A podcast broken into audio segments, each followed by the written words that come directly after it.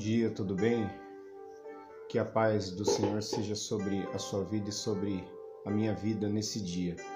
Bom, eu estava pensando um pouquinho num texto que está em Apocalipse, capítulo de número 2, dentre as várias cartas que o Senhor Jesus escreve às suas igrejas, uma delas, uma delas me chamou bastante atenção, que é a que ele escreve à igreja de Éfeso.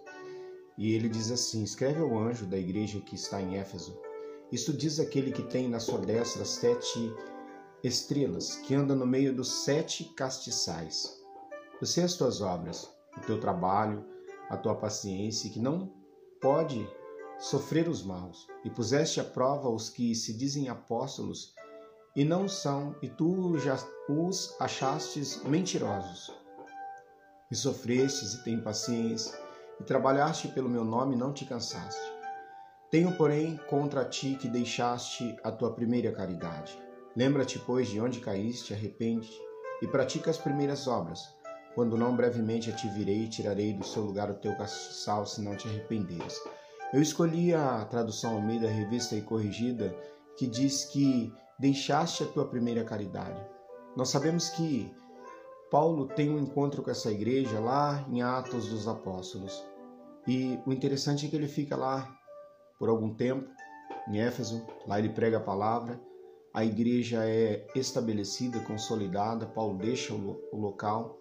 E no capítulo 20 de Atos há uma despedida assim bastante emocionante de demonstração de amor na praia quando todos aqueles homens, aquelas mulheres, aquelas pessoas abraçam a Paulo, beijam Paulo e ele fala assim: Olha, vocês não verão mais o meu rosto, muitos de vocês não verão mais o meu rosto. Então é uma igreja que foi criada à base do amor. Paulo chega a dizer que é, ele sofria dores de partos, dores de parto até que Cristo fosse formado na igreja.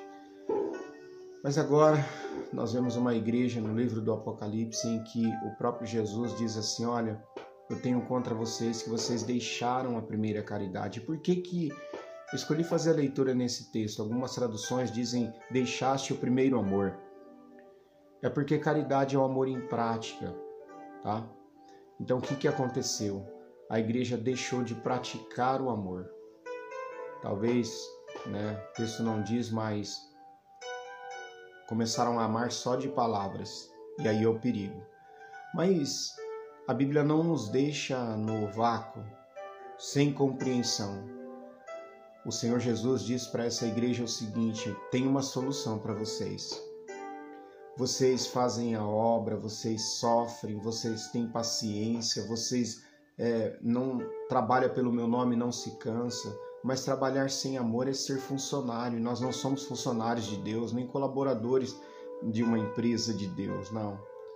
O que Ele quer é não somente o nosso trabalho, Ele quer a cada um de nós. E aí, qual que é a solução então? A solução ele diz assim: primeiro, lembra-te de onde caíste. Quando foi que você caiu? Quando foi que eu caí?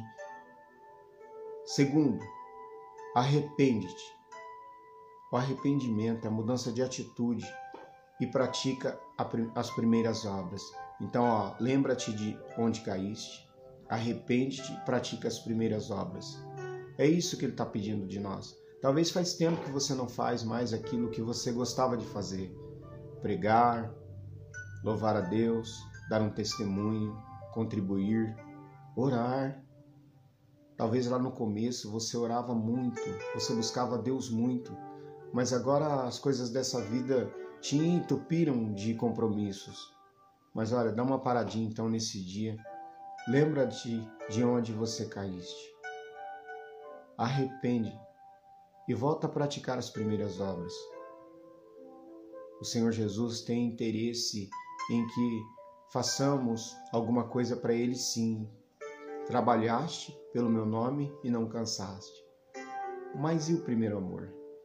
E a primeira caridade? E as lágrimas nos olhos? E o lenço que você levava no bolso já pensando que você ia chorar no culto? Não que isso seja regra e doutrina, mas sentir a presença de Deus implica sim em mexer com as nossas emoções. Vamos pensar nisso nesse dia que o Senhor nos ajude e nos abençoe. Volte ao primeiro amor. Voltemos ao primeiro amor.